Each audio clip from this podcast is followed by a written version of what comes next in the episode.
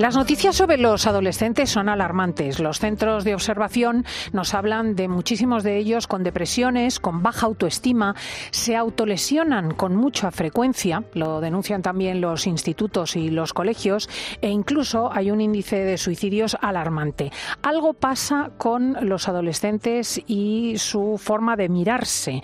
Vamos a ver si nos puede ayudar Marían Rojas en el diván. Marían Rojas, buenos días. Buenos días, Cristina. Pues, eh, pues sacas un tema que está de máxima actualidad y que probablemente es de las cosas que más me preocupa a mí ahora mismo en lo que estoy tratando en, en consulta y en clínica habitual. Es decir, qué está pasando con los jóvenes, eh, porque hay tantísima demanda de atención pues, de niños de todo tipo de edades menores de 18, ¿no? Entonces, bueno, yo creo que ahí son varias las, las variables y una de los que más estamos viendo, tú lo decías ahora, ¿no? Los intentos de suicidio. Yo todas las semanas me entero, me llaman, me piden ayuda para varios casos, eh, temas de trastornos de la alimentación, que es un tema que me preocupa también, porque es que ellos, los jóvenes, especialmente está siendo más frecuente en chicas, pero bueno, siempre ha sido más frecuente, pero da igual porque también he visto últimamente algún caso en chicos de trastornos de la alimentación, de la imagen, lo que se llama el trastorno dismórfico corporal, que tiene un nombre terrible, pero que no es más que el trastorno que sufren algunas personas que consideran que rechazan partes de su cuerpo, que la nariz muy grande, que la cabeza muy grande, que los hombros, que la tripa, que las piernas, que estoy gordo, que estoy gorda, delgado. Es decir, es, esa forma en la que te obsesionas con que tu cuerpo no tiene un canon de belleza como debería tenerlo, ¿no? Y entonces, bueno, pues esto es un dramón que lo hemos hablado Cristina tú y yo hace poco en aquí en Cope eh, con las redes sociales, donde todo el mundo tiene esa especie de imagen eh, tan que muestran pues esos cánones de belleza, de cómo te maquillas, cómo te vistes, de cómo te queda la ropa y entonces tú estás en tu casa pues pues con tu cuerpo normal y corriente, porque el 99% de la población tenemos cuerpos pues con sus cosas y de repente en ese momento de transición de la infancia a la edad adulta, que es un momento de grandes variables emocionales ¿no? y hormonales, donde el cuerpo cambia y entonces de esto se ha estudiado toda la vida, Cristina, en psicología, en psiquiatría, en sociología, mm. eh, que nuestro cuerpo empieza a cambiar y entonces hay un momento en el que empiezas a, desde los cambios de voz al el tema de, del pelo y cómo van cambiando las curvas, etcétera, y dependiendo de cómo estés emocionalmente, pues esos cambios los recibes de una manera u otra. Si la presión social es muy fuerte, y sobre todo que ahora mismo hay mucho boom de todo temas de problemas de alimentación, de dietas restrictivas, cómo perder peso, yo en consulta muchas veces en que veo chicas jóvenes con problemas de que están haciendo dieta, yo tengo que hacer un diagnóstico diferencial si eso es una dieta o estamos eh, haciendo tonterías, porque la anorexia es un tema muy severo, ¿no? Para mí es de las enfermedades psiquiátricas más preocupantes porque he visto cosas eh, muy duras y, muchas veces eh, casi sin solución. O sea, decir que no, y es verdad que la presión mediática es con mucho superior, porque cuando nosotros éramos chicas, pues primero los padres te decían que lo importante era lo de dentro. Luego eh, bueno, pues sí, tú podías tener este fallo y este otro, pero es que ahora los chicos se ven reproducidos hasta el infinito en fotos. Están venga a hacerse selfies, se comparan, están venga a mirar fotos de otros, o sea, lo físico y la imagen prima absolutamente en la autopercepción.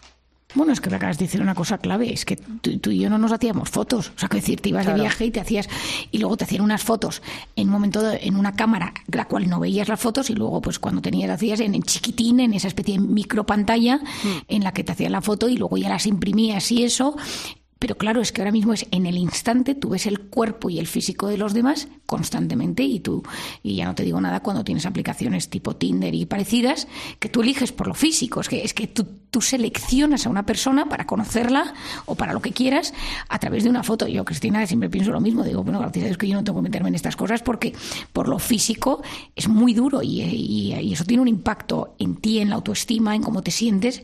Y claro, como los cánones de belleza están tan dichos eh, que tiene que tener un cierto peso, un, un cierto tipo de cuerpo. Mira, me pasó hace unos meses estando en un museo en, en París y había, pues no me acuerdo qué cuadro estábamos viendo, pero las, las, estaban pintadas pues como eran antes las mujeres, rellenitas con curvas, que era lo que se llevaba. Y entonces había unos francesas al lado y empezaban, pero qué gordas están, ¿no? Y entonces, claro, es que, entonces, en francés estaba yo con mi marido, entonces les dije yo en francés, que estudié en un cole francés y a los grandes les digo, le digo, no, es que esto se llevaba antes, me miraron como si les hubiera dicho que se llevaba mm, pasear con un ovni por la calle, ¿no? O sea, es decir, que de repente... Le resultaba imposible concebirlo. Claro, es que son cánones de belleza. ¿Y cómo podemos ayudar a nuestros adolescentes a superar sus problemas de imagen?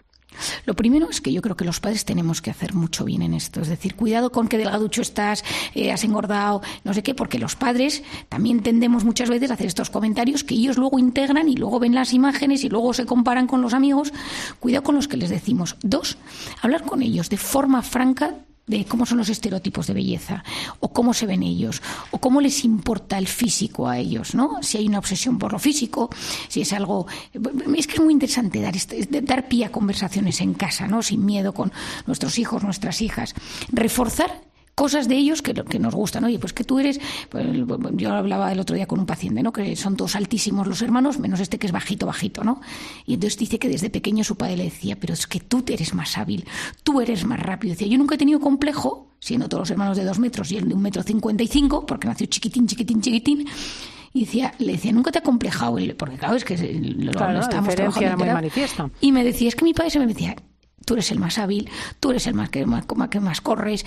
Dice, mi padre siempre hizo por no dejarme atrás, ¿no? Entonces, no tener miedo a reforzar eh, las cualidades que tienen y que si en algo de realmente pues hay algo que pues, pues que no es tan maravilloso tan perfecto también es aceptación que yo creo Cristina que da mucha paz cuando aceptamos pues que porque que soy bajito es que tengo el pelo que soy o que me cuesta más adelgazar si es que no pasa nada por aceptar que no tenemos esa perfección corporal que, que para tenerla es casi vivir en un infierno ¿eh? y los que la tienen los que tienen esos cuerpos perfectos o sufren mucho para tenerlo a veces es la genética pero que hay que soltar, porque probablemente no lo consigamos nunca. Y esa aceptación de uno mismo, de me quiero y me acepto como soy, da muchísima paz.